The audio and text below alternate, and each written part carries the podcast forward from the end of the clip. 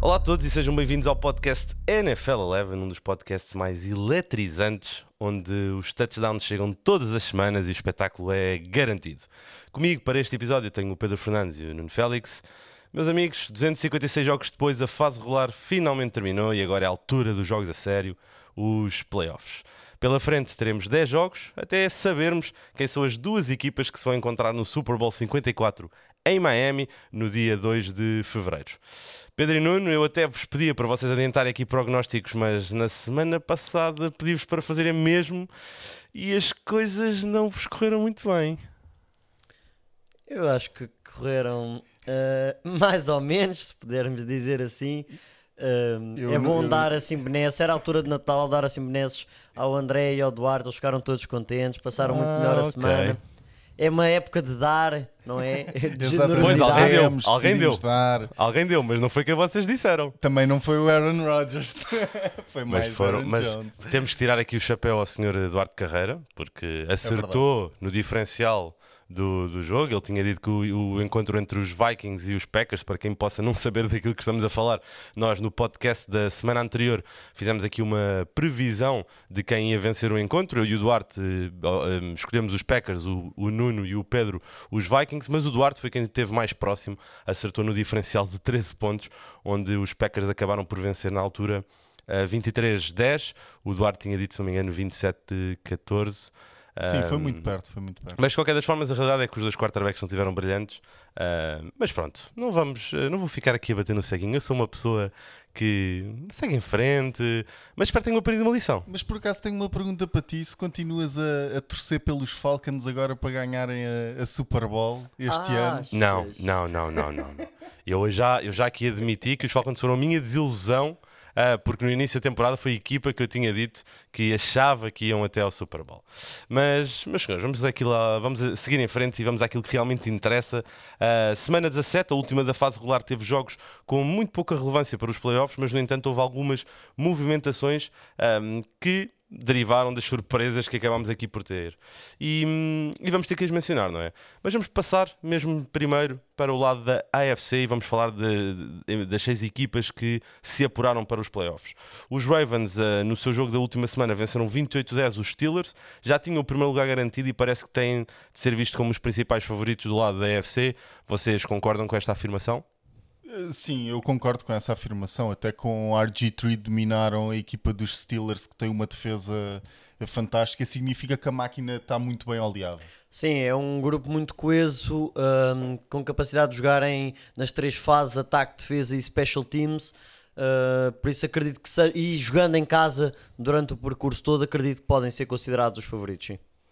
Sim, e, se- e sem sombra de dúvidas descansaram Lamar Jackson, ah, vai ter a oportunidade de descansar não uma, mas duas semanas, porque eles acabam por ficar então com uma semana agora nos playoffs de, de descanso. Ahm, vamos ver se isso não vai ter impacto, porque também já foi um ponto que falámos no, no podcast de- anterior, de que às vezes os quarterbacks quebrarem ali o ritmo uma semana, às vezes já é muito, duas, às vezes pode ser demais. E não é só, não é só o quarterback, eles descansaram efetivamente muita gente e vão ter agora a bye, vão ter a folga. O descanso são duas semanas eh, sem futebol americano e depois eh, tem um jogo de mata-mata, o jogo mais importante da época, eh, passado duas semanas de folga, que é algo que não têm já há eh, o quê? Eh, três meses, quatro meses. Portanto, é significativo. Sim, e hum, seguindo em frente, quem não descansou os seus titulares porque não o podia, porque ainda tinha aqui uma ah, ligeira chance de saltar de terceiro para segundo, e essa ligeira chance aconteceu, foram os Chiefs. Eles venceram 31-21 os Chargers e beneficiaram então da derrota dos Patriots contra os Dolphins, 27-24. Este jogo tem que ser o blindside da semana e quem sabe o blindside da temporada.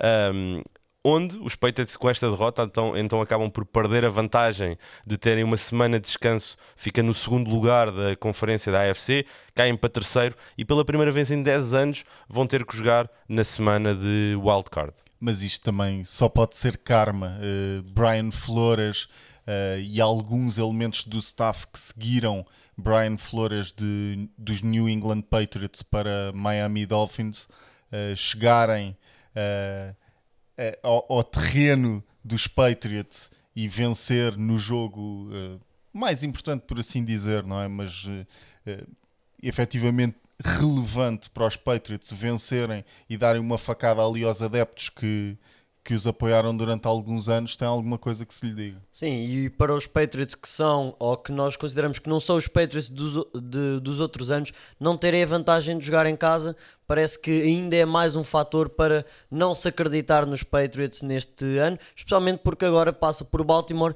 e por, eh, e por Kansas. E ir a Arrowhead, já falámos aqui, é dos estádios também mais barulhentos, é muito difícil de jogar lá e por isso acho que os Chiefs e, os Ravens meteram numa posição onde nenhuma das equipas da AFC uh, vai ter uh, capacidade para passar esses dois adversários. Sim, e a pick six, falando deste jogo, a pick six do Tom Brady foi desastrosa.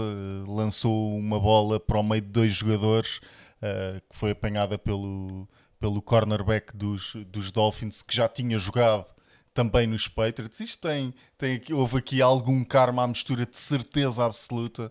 Uh, e, e, Tom Brady não está não tá bem. Sim, e, e, outro ponto que também acho que podemos aqui uh, falar é Stephon Gilmore deu uh, pela primeira vez 100 jardas a um receiver, foi a, a, a Parker. E um, eu não sei se vocês concordam com isto que eu vos vou dizer, mas eu sinto que o segredo para desmontar esta defesa está encontrado é conseguir desmontar Stephon Gilmore. Se conseguirem um, desmontar Gilmore, parece que esta defesa acaba por se partir em peças. É verdade que também faltaram alguns elementos, Devin McCourty não tem jogado, um, a defesa não tem estado ao nível que teve na primeira metade da fase regular, mas parece que de alguma forma está encontrado o ingrediente e do lado ofensivo double team ao, ao, Edelman e depois é meter ali o Brady a lançar uh, bolas, não é fazer passe, é lançar bolas que é ligeiramente é diferente é e, e, ficam muito mais vulneráveis. Sim, para mim deste jogo a única coisa que eu quero salientar é que eu vou mandar fazer uma camisola com todas as camisolas que o Ryan Fitzpatrick já teve para depois moldar lá em casa. Podias era que... deixar que chama a barba como a dele, Pedro tem muitos anos, muitos anos até isso acontecer. O Pedro e, é um bocado imberbe. É, um bocado. E por isso é só dar o destaque mesmo a Ryan Fitzpatrick que disse que quer ser o próximo, quer continuar a ser o quarterback dos Dolphins.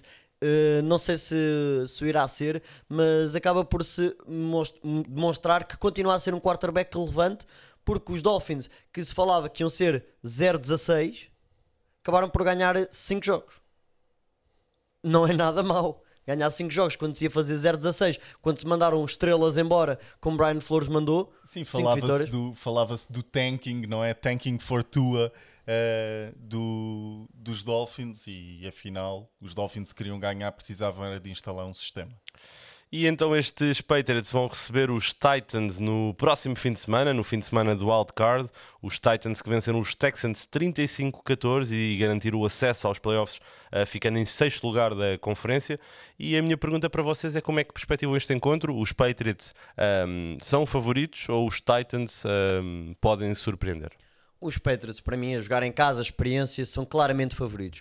Mas acho que não podemos tirar aqui os Titans conseguirem fazer uma gracinha Uh, tem um ataque muito explosivo desde que Ryan Tannehill apareceu. Uh, Ryan Tannehill, Derrick Henry que liderou a, a NFL em jardas corridas. AJ Brown, não sei se não levará o prémio de rookie ofensivo, porque falava-se de Josh Jacobs, mas acabou muito forte AJ Brown, constantemente a ganhar. Ele faz uma recepção com o clássico toe tapping que mete os dois pés e estica o corpo é de outro mundo aquela recepção e John Smith também já falámos aqui e acho que com algumas peças da defesa são capazes de fazer um brilharete em, em New England. Acredito que os Patriots acabem por ganhar pela experiência de jogar em casa e têm as peças também para isso mas os Titans não são de todo descartar. Isto é interessante tu, tu falares disso e estarmos a falar de AJ Brown que pode levar uh, o prémio de rookie ofensivo do ano.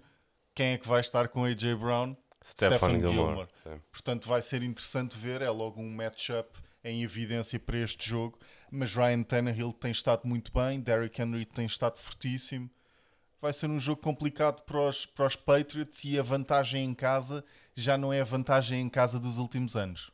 Sim, vai ser sem sombra de dúvidas um, um, grande jogo que vamos ter do lado da AFC nos playoffs já no próximo fim de semana.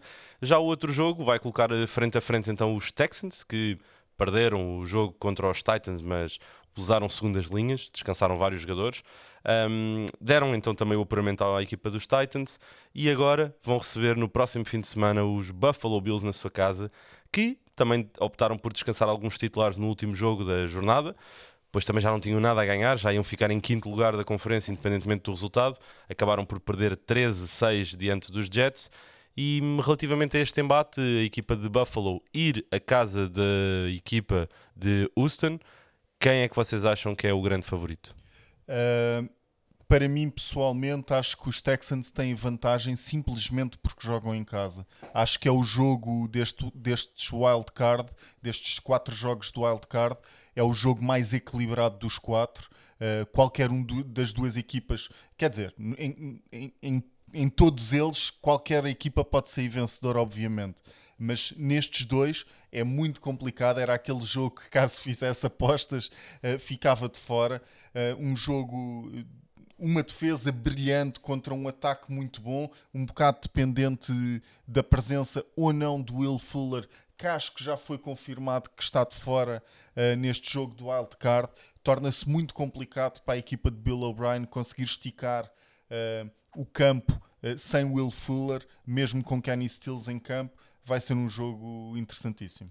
Sim, vai ser um bom jogo. Falaste bem do ataque todo de dinâmico que é o ataque de, Houston contra a defesa de Sean McDermott, que é uma defesa muito bem treinada, uh, uma, que é sound, uma sound defense, que faz os, os fundamentais e faz o seu trabalho e quando não, não se dá nada por ela assim à primeira vista, mas acaba por ter os números e acaba por ter muito impacto. E por outro lado é Josh Allen e o ataque dos Bills, que não é tão dinâmico como o dos Texans, mas que enfrenta uma defesa...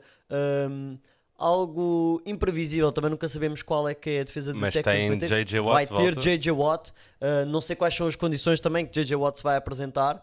Também será interessante ver se tem contagem de snaps, se consegue jogar os snaps todos. Mas a conseguir é um boost tremendo, não só pela presença uh, dentro de campo, mas pela liderança que transmite. Por isso, uh, concordo com o Nuno. É um jogo muito equilibrado. E, mas eu acho que daria a vantagem aos, aos Buffalo Bills.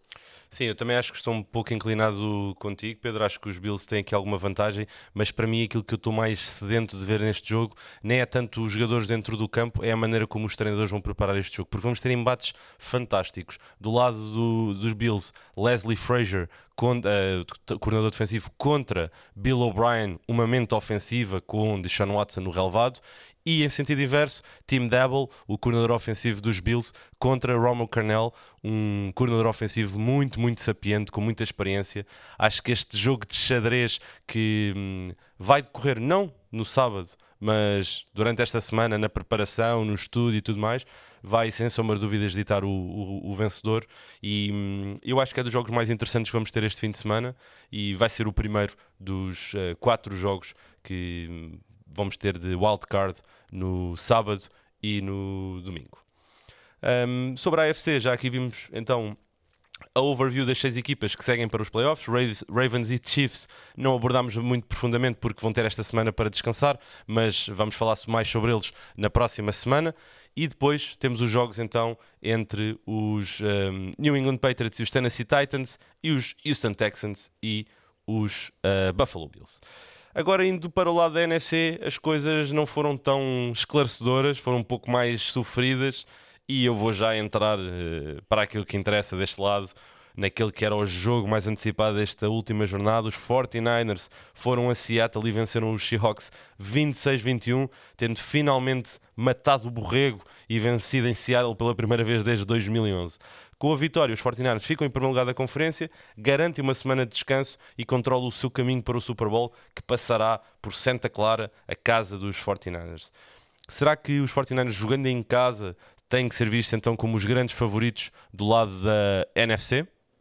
Os 49ers são os favoritos a ganhar o Super Bowl neste momento, para mim.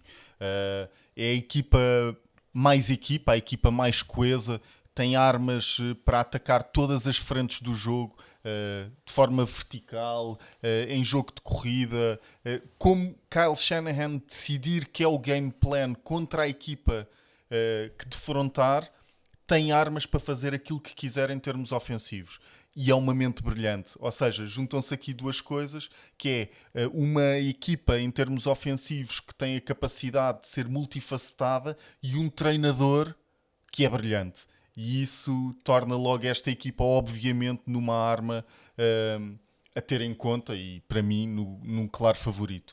Depois, há a defesa dos 49ers. Uh, o Pedro falava uh, da defesa dos Buffalo Bills, uh, muito sound, muito. Os fundamentais. Muito, muito fundamental, muito quase, eu, eu, quero fugir à palavra básica, uh, mas quando o, Pedro, quando o Pedro estava a falar, eu lembrei-me logo de, de alguma crítica que veio por parte dos mídias na primeira época uh, de Robert Sala na, uh, enquanto coordenador defensivo, que jogava uma defesa muito básica.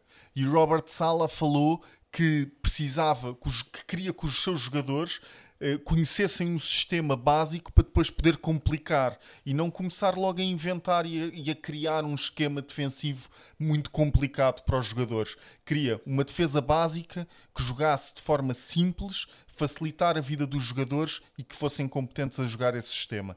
E é isso que os 49ers fazem, mas hoje em dia com uma defesa cheia de estrelas. Um, e é fantástico ver esta equipa dos 49ers jogar. Os 49ers para mim são favoritos porque não tiveram uma época fácil. Não se pode dizer que tiveram uh, que foi um passeio chegar à primeira, à primeiro lugar da NFC. Tiveram muitos jogos muito difíceis. Estes últimos 5 jogos, cinco jogos que vimos dos 49ers foram todos decididos por uma posse de bola. Uh, portanto, é uma equipa que conhece a, adversi a adversidade. Por isso, quando chegar aos playoffs, que vai ter de certeza, é uma equipa capaz de repostar. E depois tem as mentes de Cal Shannon e Robert Sala. Uh, a orquestrar este, este, talento todo em termos de plantel e do lado da NFC parecem-me os claros favoritos, mas depois no Super Bowl contra uma das equipas da AFC é completamente diferente. E é uma equipa dos 49ers que, que tem vindo a ser trabalhada dentro disto que eu estava a falar de Robert Sala, só que tem sido. Um, as lesões têm sido uma constante nesta, nesta equipa. E esta época conseguiram dar a volta a algumas lesões que tiveram, mas nenhuma delas foi ultra disruptiva para a equipa e acho que é isso que está também a fazer a diferença. Um, e relativamente ao jogo, uh, acham que foi o melhor jogo do ano? Ou há aqui outro jogo que vocês gostavam de mencionar? Pá, eu, eu, para te dizer a verdade, acho que foi mesmo o jogo do ano. E nós vínhamos a falar disto.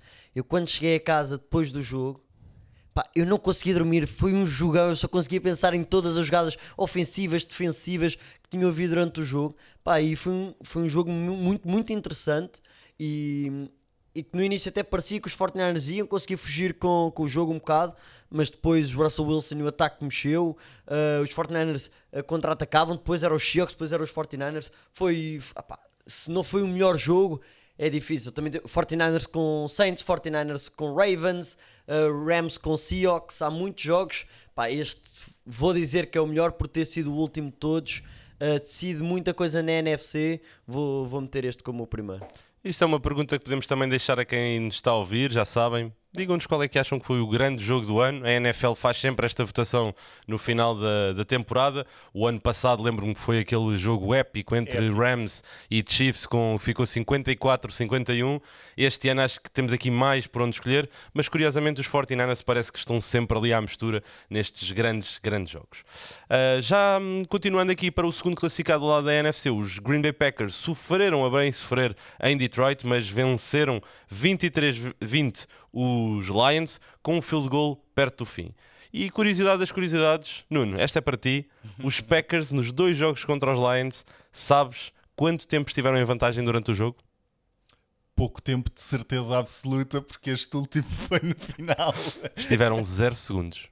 Não os Packers nunca estiveram à frente dos Lions durante os dois jogos. poderio dos Detroit ganharam, Lions. Ganharam os dois uh, jogos com field goals, mesmo com o relógio a, uh, a chegar ao fim. Isto um, Karen Rodgers Pronto, agora vão buscar aqui a, a, a bitola ao Aaron Rodgers, mas a realidade é o que é que vocês acham aqui destes Green Bay Packers? Uh, Rodgers não tem estado a ter jogos brilhantes de todo, mas a equipa de Green Bay parece uma equipa quase de duas faces. Defensivamente, às vezes, é super imponente ofensivamente parece que em cada jogo há sempre um jogador de relevo que aparece, Aaron Jones, uh, uh, Davante Adams, Aaron Rodgers, nem por isso, mas a realidade é que Rodgers continua sempre a encontrar forma e fazer passes, às vezes, de, de como ele nos sempre habitua, não é? Um, estes Packers, o que é que vocês acham que podem aqui fazer? Sendo que têm também garantidos pelo menos um jogo em casa e ir a Lambeau Field não é fácil. Não é fácil. E eu, para mim, a, a questão, eh, tu estavas a fazer essa pergunta e, e eu estava a pensar: os Packers podem fazer uma gracinha.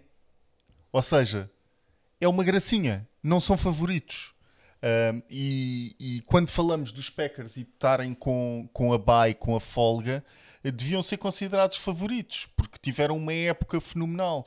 Mas não são uma equipa. Eu, eu Sim, não os vês ao ponto dos Ravens, Chiefs e 49ers, por exemplo, que têm o descanso. exatamente. Não é, eh, é uma dessas quatro equipas e para mim não está ao nível das outras três. Certo, mas a questão é: nós já sabemos que playoffs é uma dinâmica completamente diferente eu acredito que se eventualmente chegarmos a um cenário em que temos Packers contra 49ers, acho que os 49ers eh, destroem esta equipa de, de, Green Bay. No entanto, num cenário em que, por exemplo, os 49ers acabam por cair nos divisionals, por exemplo, contra um Seattle Seahawks, estou a colocar aqui um cenário, já vejo os Packers a vencerem em casa, quer Saints, quer Seahawks, e potencialmente irem a um Super Bowl. Tenho uma pergunta para vocês os dois. Se tivessem que numerar de 1 a 4, sendo 1 o melhor, os quatro quarterbacks das, dessas quatro equipas que agora têm bye para os playoffs, quem é que era o primeiro e quem é que era o último. De primeiro a, a quarto. Ou seja, estamos Muito a falar interessante. de Mahomes, Rodgers, Lamar Jackson e Jimmy Garoppolo. Então vai, eu vou primeiro.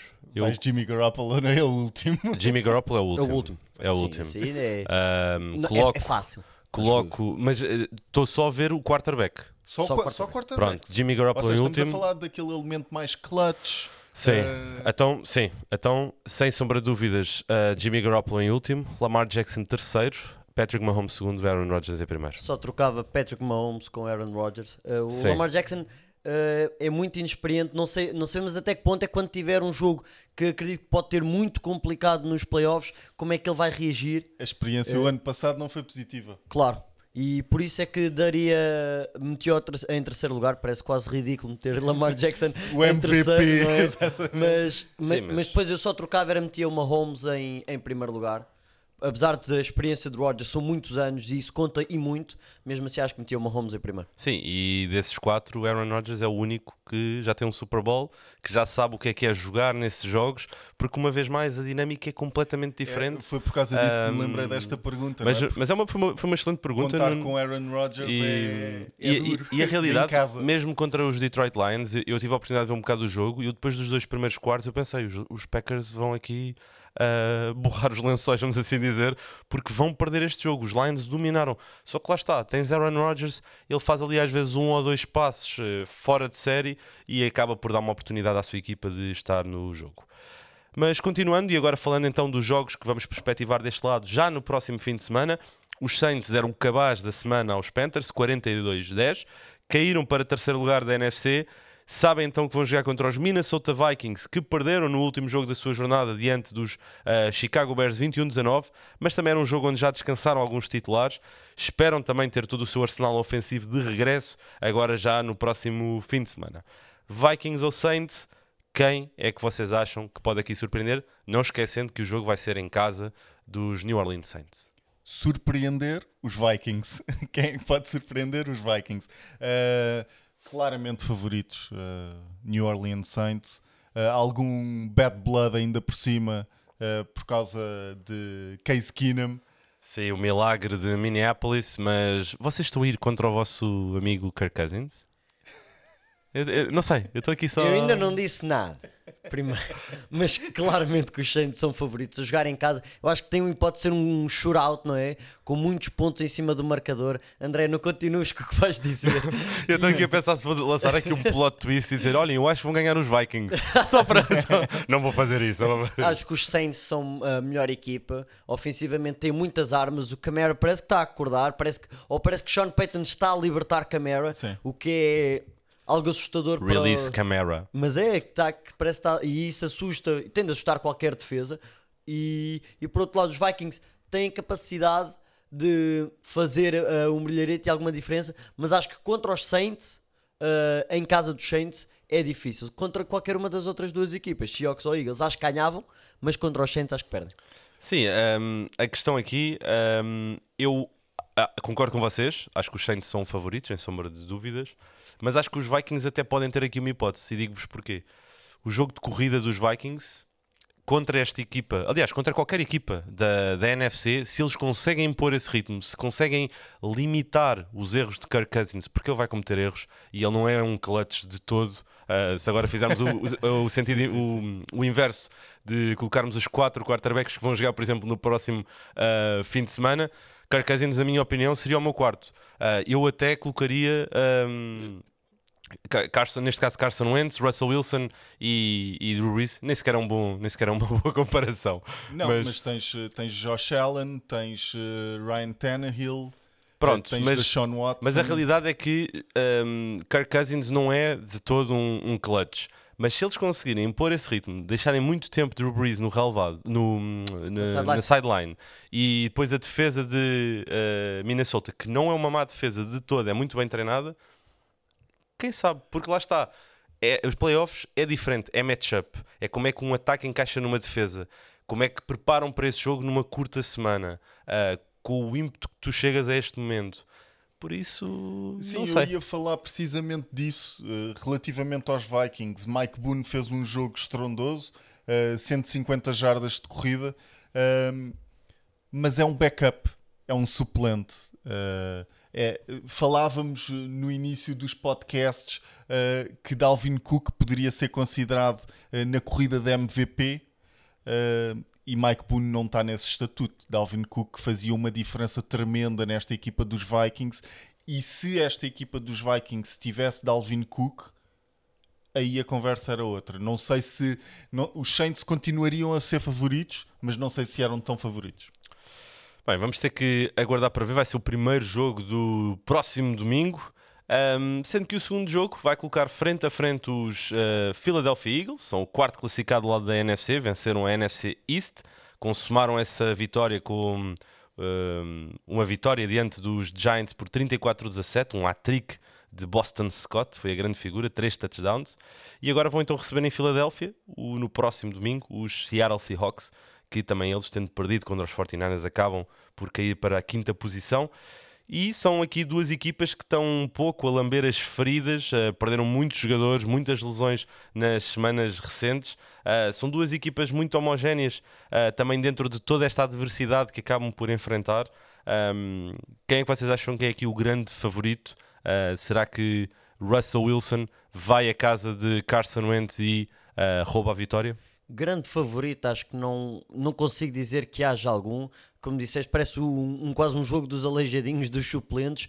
Mas e aí está, qual é a equipa que vai conseguir contrariar melhor a adversidade que vai ter durante o jogo? Uh, Brandon Brooks, um dos melhores guards da NFL dos Eagles, uh, está fora, não joga. Ou seja, mais uma para Carson Wentz tentar fazer ali no meio daquele ataque do outro lado, Michael Kendricks uh, também se lesionou, Ou seja, titularíssimo. Não é fácil para, para estas equipas e acho que será muito uh, por, um, pelos quarterbacks, Russell Wilson, Carson Wentz, qual deles vai conseguir elevar o, o seu ataque danificado acima e conseguir elevar a sua equipa e por isso, olhando para os dois, vou ter de escolher os Seahawks como favoritos. Aí está, não grandes favoritos, mas acho que olhando para as duas equipas acabam por ser os favoritos dos Seahawks porque tem Russell Wilson. Porque tem Marshawn Lynch. E tem o Beast Mode, o Beast Mode que regressou também neste uh, passado fim de semana, marcou já um touchdown tivemos ali na fase final quase a oportunidade de ver o jogo a, a ser decidido com uma corrida dele, mas depois um atraso de jogo uh, ali de, por foi, parte foi de, diabólico, de, foi diabólico. Uh... Mas uh, voltando a este jogo entre os Seahawks e os Eagles, eu para mim tem principalmente depois de ver o jogo contra os 49ers, dos Seahawks contra os 49ers, tem que dar favoritismo aos Seahawks. Uh, e se formos fazer a comparação de quarterbacks entre o Carson Wentz e o Russell Wilson, uh, tem que ir Russell Wilson também. Portanto, Seahawks. Sim, acho que vai ser um jogo também muito equilibrado dentro dos desequilíbrios que existem dentro de cada equipa um, e vai ser o último jogo do próximo domingo, Um jogo certamente interessantíssimo que vamos também ter a oportunidade de ver. Agora, sem grande relevância, mas é importante mencionar estes resultados: os Bengals venceram 33-23 os Browns um, e, entretanto, já despediram Freddy Kitchens. Yes! O... Aqui um momento de, de saudação ao despedimento de Freddy Kitchens. Não, pela vitória dos Bengals. Ah, ok, ok. tiveste bem, tiveste bem agora.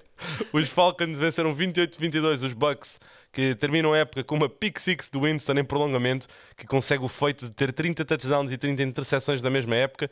Eu senti-me que estava a jogar Madden, porque as minhas épocas no Madden é isto: 30 touchdowns e 30 interseções.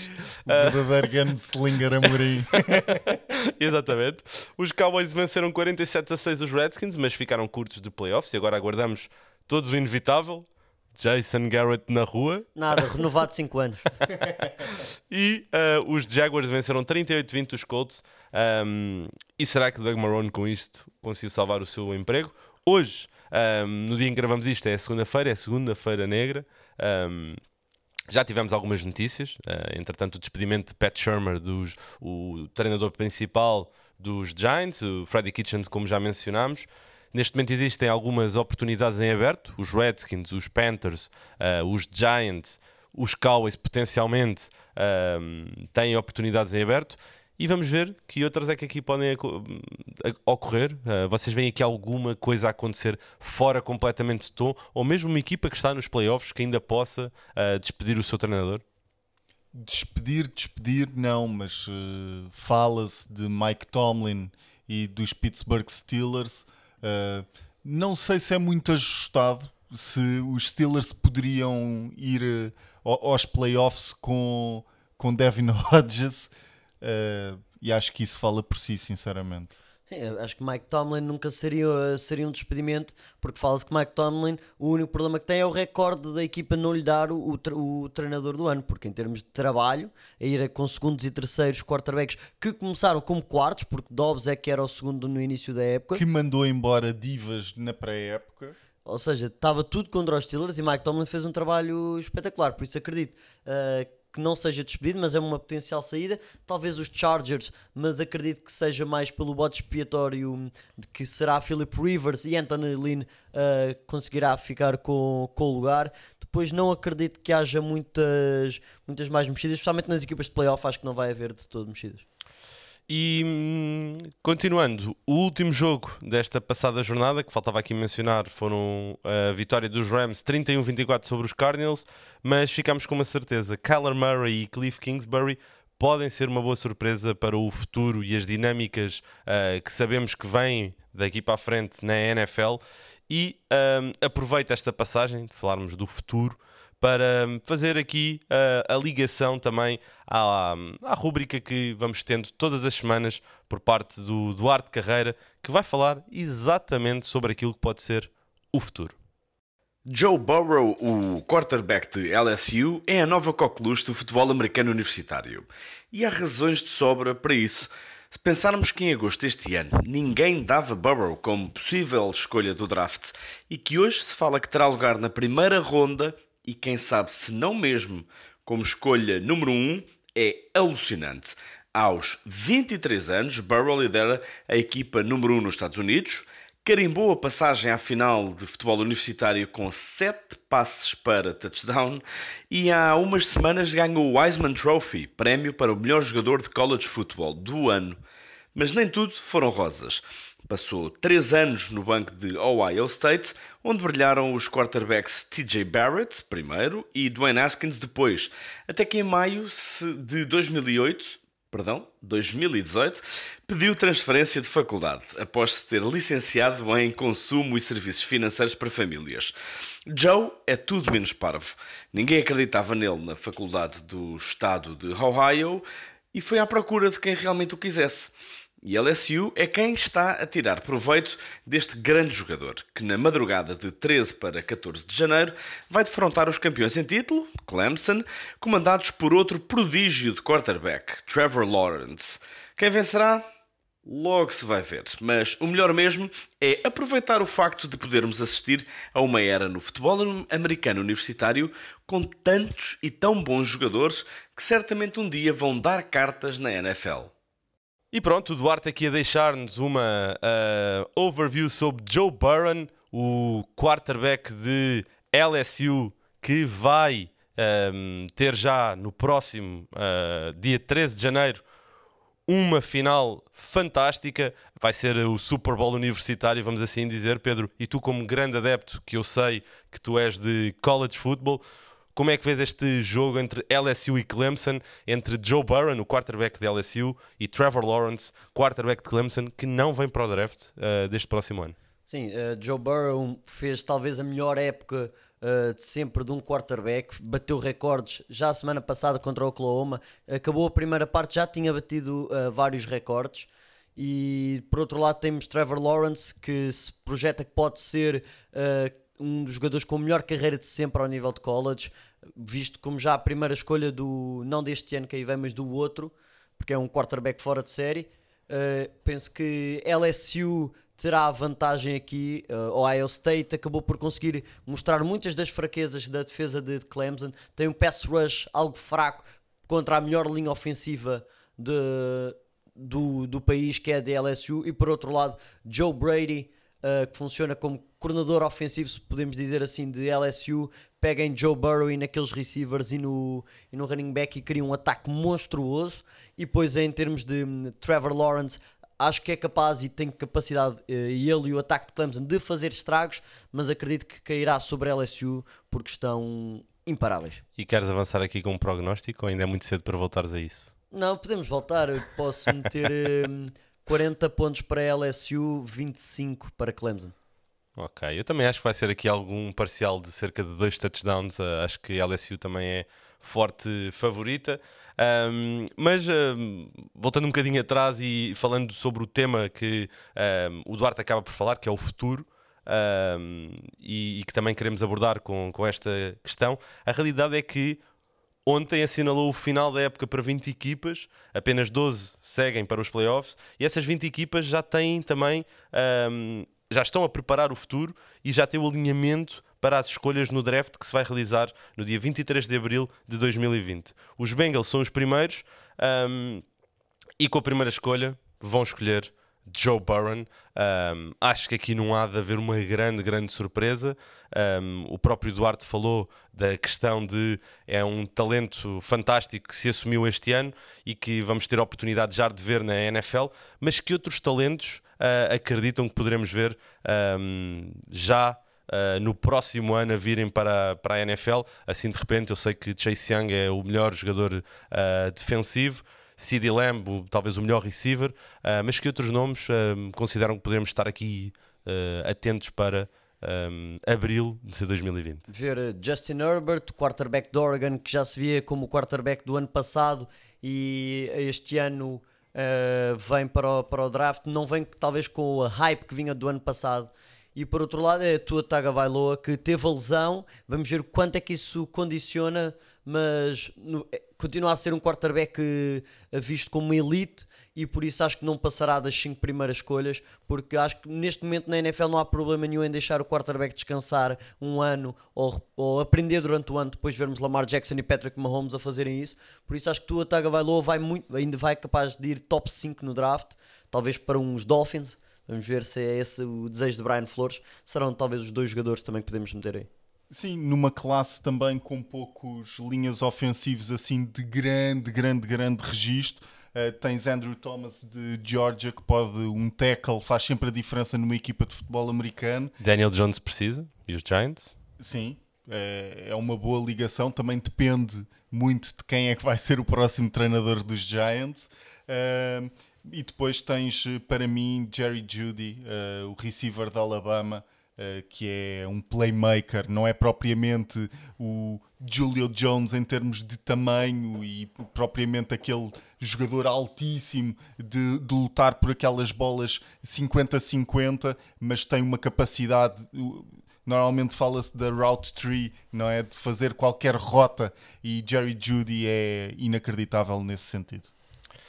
Bem, e hum, vamos dar por encerrado este podcast, mas antes de me despedir, quero apenas deixar o lembrete que no próximo fim de semana vamos ter quatro jogos da NFL em direto na Eleven Sports.